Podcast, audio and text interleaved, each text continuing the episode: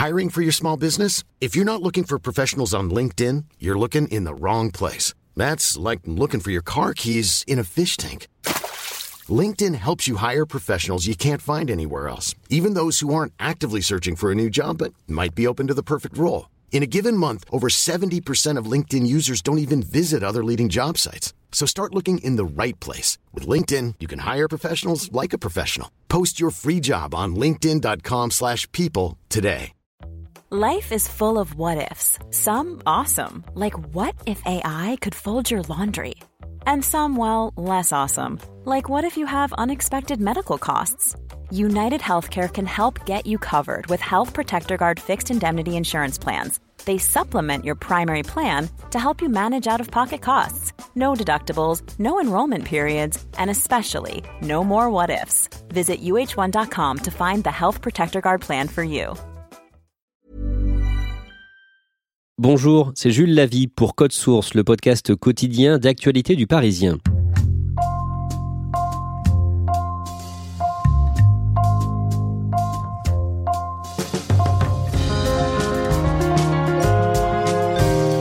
La pédocriminalité dans l'Église fait régulièrement l'actualité. Le procès en appel du cardinal Barbarin s'ouvre cette semaine à Lyon.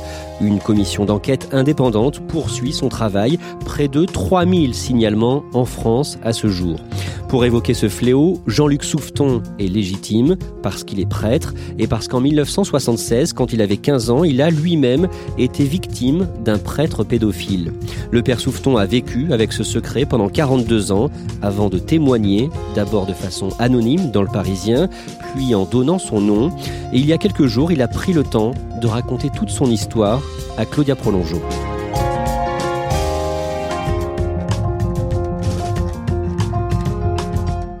Jean-Luc Souffeton est devenu un homme très occupé. Depuis 30 ans, il est prêtre au diocèse de Saint-Étienne, mais l'année dernière, il est aussi devenu l'une des figures de la lutte contre la pédocriminalité dans l'Église. C'est à ce titre-là que je le rencontre à Paris, où il est de passage spécialement pour s'entretenir avec une énième victime qu'il a contactée et le lui a demandé. Nous nous retrouvons dans un café au-dessus de la gare de Lyon, sans détour et avec une aisance qui me surprend, il me raconte son histoire et comment sa relation avec Dieu a commencé. 1966, c'est le jour de ma première communion, vers le mois de mai à peu près. Et euh, je ne sais pas ce qu'on m'avait raconté sur euh, ce que c'était que de communier pour la première fois, mais euh, je devais m'attendre vraiment à une expérience extraordinaire et tout. Et donc moi je pars communier, accompagné par mes parents, je me mets à genoux, je reçois le corps du Christ, je reviens à ma place et je dis à mon père, j'ai rien senti. Dans cette expérience-là, ce qui était convoqué, c'est vraiment la foi et pas d'abord le sensible. C'est un très bon moment, même si apparemment on pourrait se dire euh, déception d'enfant qui euh, avait dû entendre parler que la communion allait le transporter, que c'était une expérience extraordinaire. Eh bien j'ai fait l'expérience de quelque chose qui n'était pas extraordinaire et qui pourtant était euh, une véritable invitation à, l'acte de foi. Quoi. et dès ce moment-là, vous croyez en Dieu? Alors je ne sais pas si c'est dès ce moment-là, en tout cas c'est un événement qui est fondateur, après il va y en avoir d'autres, plus tard dans ma vie, notamment à l'âge de 12 ans, où euh, en allant avec mes parents dans un monastère qui s'appelle l'abbaye de Notre-Dame-des-Neiges, à la limite de l'Ardèche, de la Lozère et de la Haute-Loire, on est rentré dans, une, dans un temps de prière avec les moines et en entendant chanter les moines, j'ai fait l'expérience intérieure qu'il n'y avait rien de plus grand ni de plus beau que Dieu et que ma vie était fixée je vivrai avec eux un jour. Et là, c'est vraiment une mémoire très vive euh, qui m'a accompagné pendant des années et des années, même si je n'en ai pas parlé avant l'âge de 24-25 ans, euh, un peu comme une expérience amoureuse qu'on ne peut pas communiquer. Quoi. Jean-Luc est convaincu qu'il consacrera sa vie à la religion, mais n'en parle pas.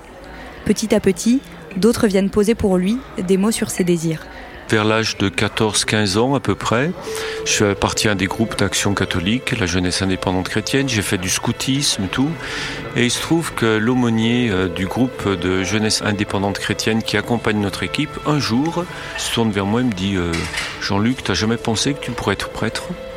Et puis, quelques temps après, euh, je vais à Lourdes en pèlerinage, j'ai 16 ans, euh, et je vais à ce qu'on appelle la chapelle de la réconciliation pour vivre un sacrement qui s'appelle le sacrement de la réconciliation. Je m'adresse à un prêtre que je ne connais pas, qui ne me connaît pas, qui me confesse, qui me donne l'absolution, et puis me dit à la fin, vous avez jamais pensé que vous pourriez être prêtre? Bon, ça en faisait deux.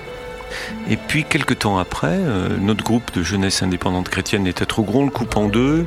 Je me retrouve avec un autre accompagnateur euh, adulte, un frère mariste, qui un jour me dit euh, Jean-Luc, t'as jamais pensé que tu pourrais être prêtre? Je dirais que c'est ça qui fait qu'un jour je suis devenu prêtre. C'est à la fois ces expériences intérieures, certainement ce bain dans lequel j'ai baigné et j'y ai baigné de manière heureuse. Et puis euh, cette interpellation à travers des gens précis euh, qui m'ont posé une question et que j'ai reçue peu à peu comme une question que je pouvais entendre comme un appel qui m'était adressé. Sa décision est prise, Jean-Luc deviendra prêtre. À 22 ans, il entre au séminaire presque comme n'importe quel autre jeune qui souhaite suivre cette voie-là. Ce qu'il ne dit pas et dont il a à peine conscience, c'est que son parcours est déjà marqué par ce qui gangrène l'Église depuis des décennies.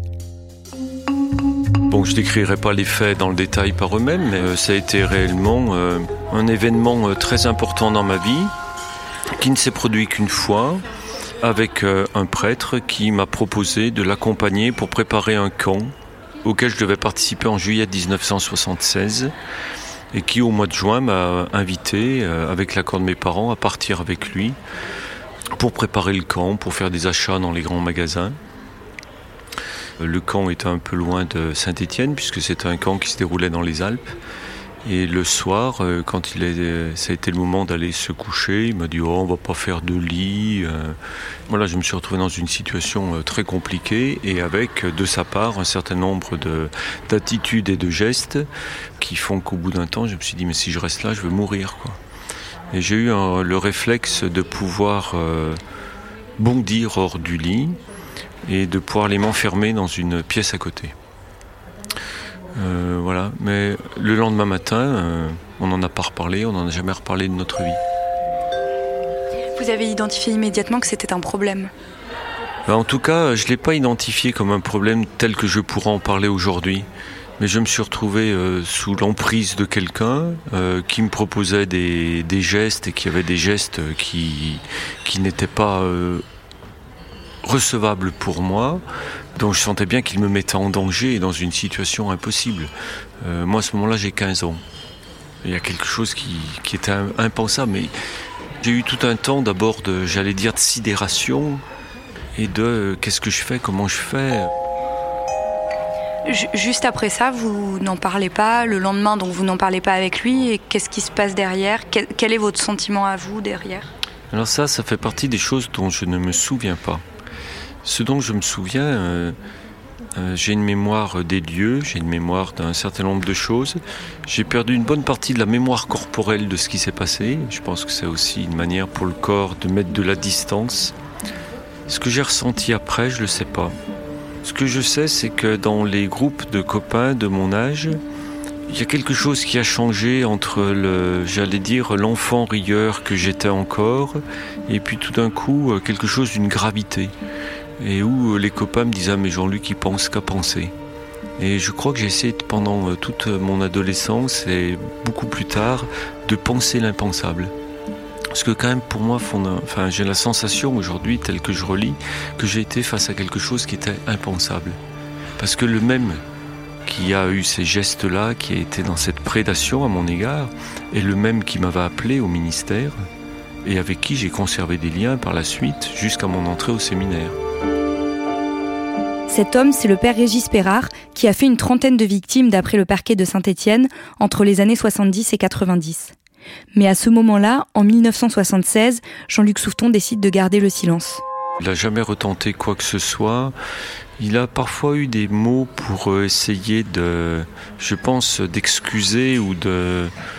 Parce que je me souviens d'une fois ou deux où il m'a dit, euh, à propos de gestes qu'il avait en dehors de ce qui s'était passé avec moi, mais quelqu'un qui pouvait facilement poser la main sur un genou, euh, voilà, tout ça, il disait oui, c'est vrai que j'ai des gestes qui sont un peu des gestes paternalistes, voilà, il appelait ça des gestes paternalistes. Il y a quelques années, une autre victime, puisque c'est un homme qui a fait quand même pas mal de victimes, est allé le voir pour lui demander, de lui demander pardon et il a enregistré l'entretien qu'il a eu avec lui. Et dans cet entretien, lorsque cette victime-là l'interroge, il lui dit ben, Écoute, c'était ma manière à moi de vous aimer. Je sais que c'est pas très très beau, c'est pas très très clair, mais c'était ma manière à moi de vous aimer. Et je crois que dans ce qu'il me disait, en me disant, euh, voilà, j'ai un côté paternaliste, c'était une, autre manière d'essayer de dire ça. Est-ce qu'il y croit vraiment? Je ne le sais pas. Après, c'est pas recevable, bien sûr. C'est pas recevable. La foi de Jean-Luc n'en est pas ébranlée. Les expériences fondatrices qui ont eu lieu antérieurement à l'abus sont d'une force que rien ne peut faire vaciller. Mais ses relations aux autres changent. Dans un coin de sa tête, il y a toujours une crainte par rapport à l'autorité en général et à celle des prêtres en particulier. Mais les années passent et Jean-Luc Souffeton est ordonné prêtre à son tour en juin 88. Vous, vous n'en parlez toujours pas? Et vous vous dites que vous n'en parlerez jamais? Comment vous expliquez ça? Je sais pas. Après, je peux donner des raisons explicatives euh, la première, c'est que d'abord, en parler, c'est retoucher à du douloureux.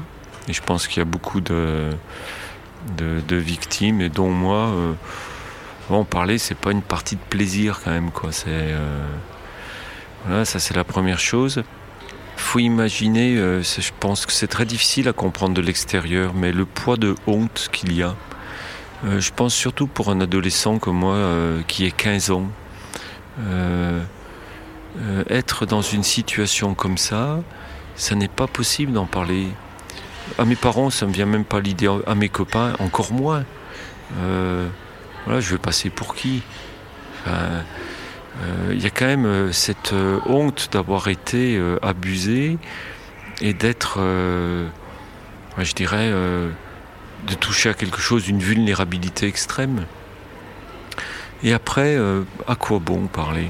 À quoi bon remuer ça d'abord pour moi? Est-ce qu'on va me croire? Et puis qu'est-ce que ça va changer? Mais j'avoue que je ne suis pas très au clair hein, sur le pourquoi de mon silence, très honnêtement. Euh. Moi-même, je ne me l'explique pas totalement. Hein. Il y a quelque chose qui est important et qui est très difficile, je pense, à entendre pour les gens, et notamment pour les autres victimes, c'est que cet homme-là, je ne peux pas que le noircir. C'est un homme qui avait une certaine liberté dans sa manière de penser la pastorale. Euh, c'était un homme qui était généreux. Enfin voilà, il avait des qualités aussi euh, humaines. Euh. Pour l'adolescent que j'étais, mettons, c'était un homme qui assume faire confiance et qui assume proposer des manières de m'engager, d'exister, de d'oser, dont je pense qu'elles ont été très importantes pour moi. Je peux pas euh, simplement euh, dire qu'il s'est comporté comme un salaud, quoi, faut être clair. Je peux pas le réduire à ça. Et du coup, comment arriver à parler d'une manière juste, à la fois sans euh, nier ce que j'ai reçu de lui, et sans nier non plus qu'il a commis des actes qui sont des actes criminels? En 2000, des bruits de couloir dans le diocèse apprennent à Jean-Luc Souffeton qu'une plainte a été déposée contre Régis Perrard. Il est écarté du ministère pour être envoyé comme aumônier dans une maison de retraite. Ce qui est sûr, c'est que je n'ai pas du tout l'intention d'en parler, que je n'en vois pas l'utilité à ce moment-là. Et même quand euh, un autre évêque va arriver derrière l'évêque de l'époque, je vais être euh, amené à discuter avec cet évêque du cas de deux personnes deux prêtres, donc euh, celui dont on parle, qui a abusé de moi, et puis un autre prêtre qui était en exercice euh, dans le diocèse, et donc j'avais eu des informations qu'il était euh, lui-même dans des trucs pas très clairs.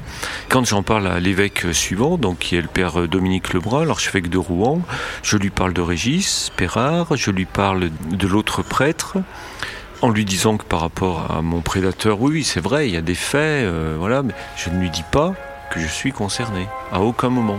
En mai 2016, Sylvain Bataille est nommé évêque de Saint-Étienne et remplace Dominique Lebrun. En janvier 2018, le diocèse organise une journée de prévention sur la pédophilie avec obligation pour tous les prêtres d'y participer. Pour Jean-Luc, il est évident qu'il ne peut pas s'y rendre. Et je peux pas, physiquement je peux pas, donc je vais voir le vicaire général de l'époque. Et je lui dis écoute, euh, je peux pas, c'est pas possible, je peux pas. J'ai été victime de Régis Perrard. C'est la première personne à qui j'en ai parlé. Vous le dites avec ces mots-là Oui, exactement comme ça. Je suis une des victimes de Régis Perrard, point, pas plus. Hein. Et je lui dis voilà, tu as deux solutions à partir de maintenant. Soit tu me dispenses de cette journée, soit euh, tu peux pas faire autrement, t'en parles avec l'évêque, mais euh, je, te, je te donne l'autorisation d'en parler avec l'évêque. Parce que moi je fonctionne à l'autorisation à l'époque. C'est-à-dire, pas question que quelqu'un se permette de dire quoi que ce soit. De, voilà. Et donc il fait le choix d'en parler avec l'évêque qui lui dit bon je respecte ce que dit le père Jean-Luc, d'accord, euh, ok il est dispensé de cette journée. Dans le diocèse, entre-temps, il y a eu un certain nombre de tensions qui ont amené un conflit avec l'évêque. Et au mois de mars, mars 2018, je me dis, il faut que je pose un acte de confiance.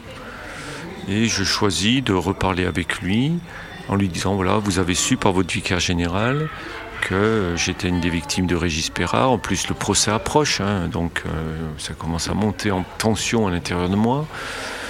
Et je lui dis, ben voilà, été victime de Régis Perard. Euh, et puis il me dit, ah bon, alors je lui donne deux, trois éléments, Pézen en croix, des choses comme ça. Il me dit, ah oui, puis ça s'est passé comme ça, comme ça et comme ça. Et là, je découvre, je me dis, voilà, je dois pas être le seul à avoir vécu ce que j'ai vécu, puisqu'il me raconte l'histoire et il la connaît pas par moi, donc il la connaît par d'autres victimes. Puis on en reste là. Je crois qu'il me dit, mais vous vous faites pas de débat. Je dis, non, non, je veux pas en parler. Votre curiosité n'est pas éveillée. Vous n'avez pas envie de savoir qui, combien euh Non. Non, non, j'ai pas envie. Moi, ce que je m'attends quand même à ce moment-là, c'est de. Je veux retrouver tous mes copains, quoi. Là, je commence à comprendre qu'on est dans un truc euh, compliqué. Hein. Donc, on est au mois de mars. Quelques mois après, je reçois un coup de téléphone de la secrétaire de l'évêque qui me dit euh, Écoute, Jean-Luc, L'évêque souhaiterait savoir si tu peux loger dans le studio qui est en dessous de chez toi, euh, Régis Perrard, euh, qui doit venir pour euh, rencontrer son avocat, et puis pour la gendarmerie et tout. Et là, je lui dis, mais vous pouvez pas le loger à l'évêché? Ben non, parce que voilà, c'est un peu embêtant qu'il rencontre du monde à l'évêché. et moi, je me dis, comment est-ce que je peux dire non? Parce que pour dire non, pour moi, j'ai besoin de l'expliquer pourquoi je veux dire non. Et je peux pas. Parce que j'ai pas décidé d'en parler. Donc je lui dis, ben écoute, ça m'embête, euh, voilà, mais bon, s'il n'y a pas le choix, il n'y a pas le choix. Puis intérieurement, je me dis, euh, j'irai dormir à l'hôtel, quoi. Puisque je sais que ça va être des dates précises. Premier moment où il devait venir, euh, il vient pas. Mais le jour où il devait venir, moi je devais loger quelqu'un dans le studio que je loge habituellement, que je n'ai pas pu loger dans le studio et qui a logé à l'évêché. Donc il y avait des studios de libre quand même à l'évêché. Et puis la deuxième fois où il vient, moi je m'étais dit je vais partir tôt le matin, je rentrer tard le soir, je vais l'éviter. Mais bon, c'est une maison, on entend tout. Hein. C'est une maison qui était simplement un petit studio aménagé, mais c'est la même entrée, donc. Et il sort dans le couloir au moment où je sors, à 6 h du matin, un truc comme ça. Il en pleure et il me dit euh, Jean-Luc, je te demande pardon pour le mal que je t'ai fait. Je lui dis euh, Régis, c'est une bien triste fin de vie que tu as. Et il me répond Oui, j'espère que dans la prochaine ce sera mieux. Et c'est tout.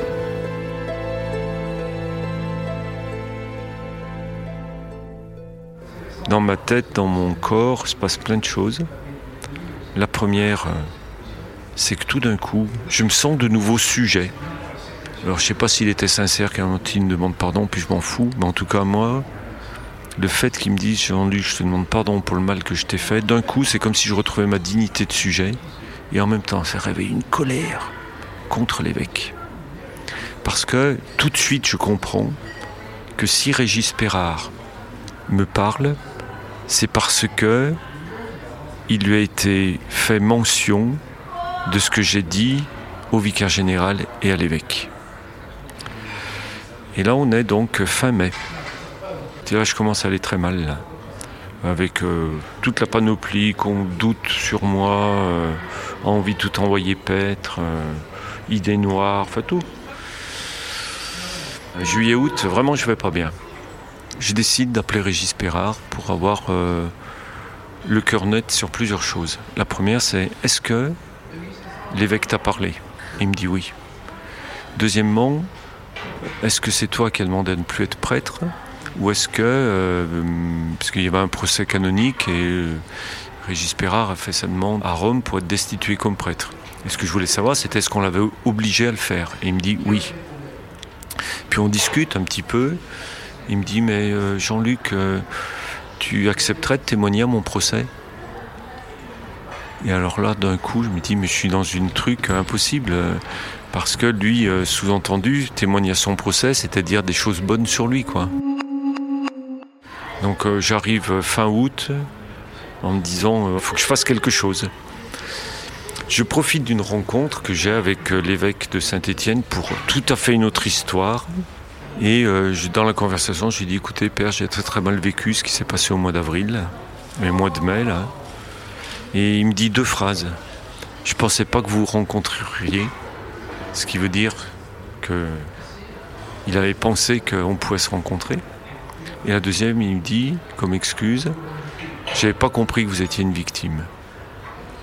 Et là, euh, je le dis, enfin, euh, une envie euh, meurtrière. Quoi. Enfin, pour moi, c'était insupportable d'entendre ça, mais insupportable.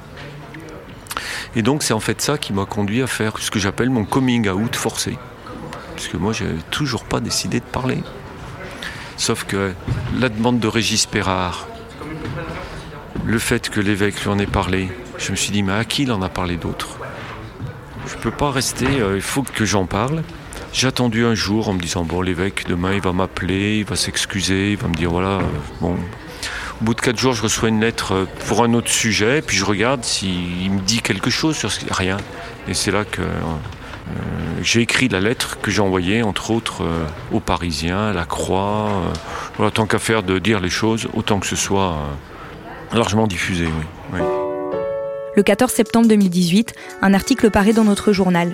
Sous un pseudonyme, Jean-Luc raconte l'ultime violence dont il a été victime, forcé à croiser son agresseur quasiment chez lui.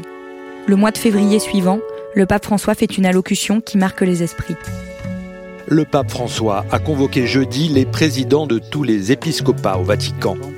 Cette conférence des évêques aura pour thème la protection des mineurs dans l'Église.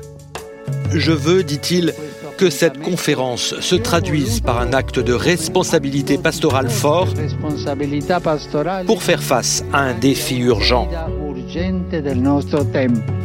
Dans une lettre aux catholiques chiliens en 2018, le pape François a parlé d'une culture de l'abus et de la dissimulation dans l'Église, des mots lourds de sens, mais qui n'ont toujours pas conduit à des réformes significatives. Pour moi, la culture de l'abus, j'en vois des signes euh, au sein de l'Église à travers quelque chose de très simple. C'est une forme d'indignation qui est en dessous de ce qu'elle devrait être. Je pense, mettons, ce qui m'est arrivé. Normalement, ça aurait dû susciter une indignation chez les gens que je rencontre euh, au sein de l'Église. Je n'ai pas entendu d'indignation.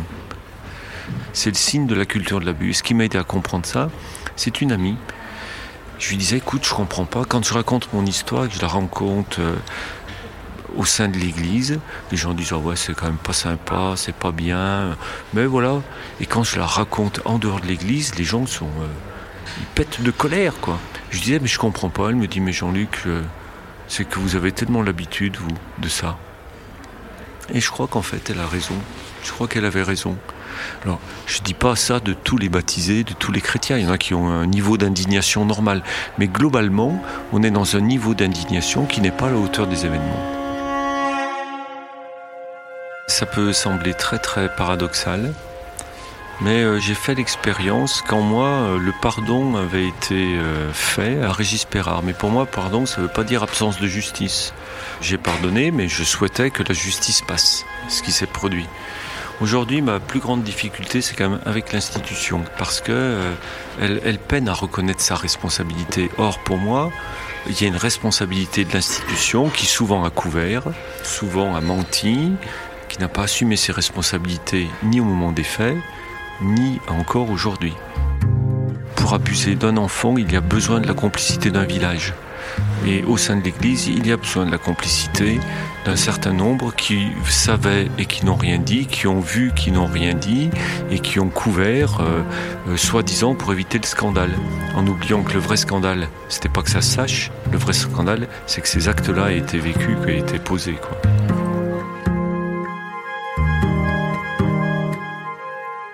Claudia, il y a un peu plus d'un an, le père Souffeton parlait dans le Parisien, mais avec un pseudonyme. Qu'est-ce qu'il a finalement décidé à parler en son nom? Alors, plusieurs choses. La première, c'est que sa famille lui a assuré que ça ne lui posait pas de problème de voir euh, son nom associé à cette affaire, mais aussi parce que euh, dans le diocèse, en fait, on a très vite compris que c'était lui qui s'était exprimé, et parce qu'il considère que lui peut choisir de parler quand pour d'autres victimes, ça peut être plus compliqué, notamment pour des raisons professionnelles, et donc il a décidé que lui allait faire de cette manière-là. L'agresseur du père Souffeton, le père Pérard, euh, a été condamné en décembre 2018 par le tribunal correctionnel de Saint-Étienne.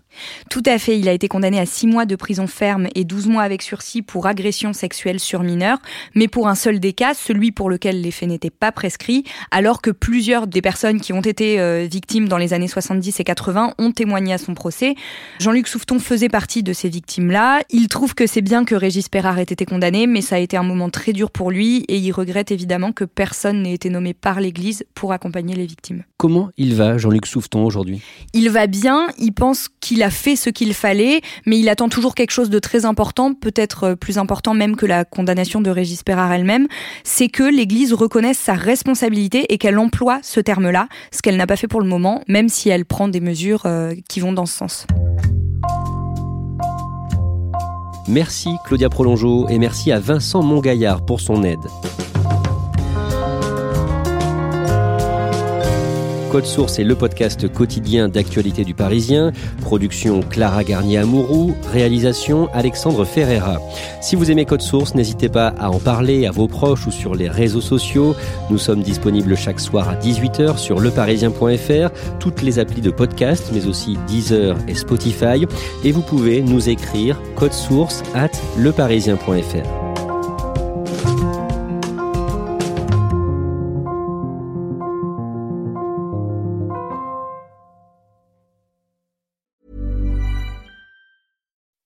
When you make decisions for your company, you look for the no-brainers. If you have a lot of mailing to do, stamps.com is the ultimate no-brainer. Use the stamps.com mobile app to mail everything you need to keep your business running with up to 89% off USPS and UPS. Make the same no-brainer decision as over 1 million other businesses with stamps.com. Use code PROGRAM for a special offer. That's stamps.com, code PROGRAM.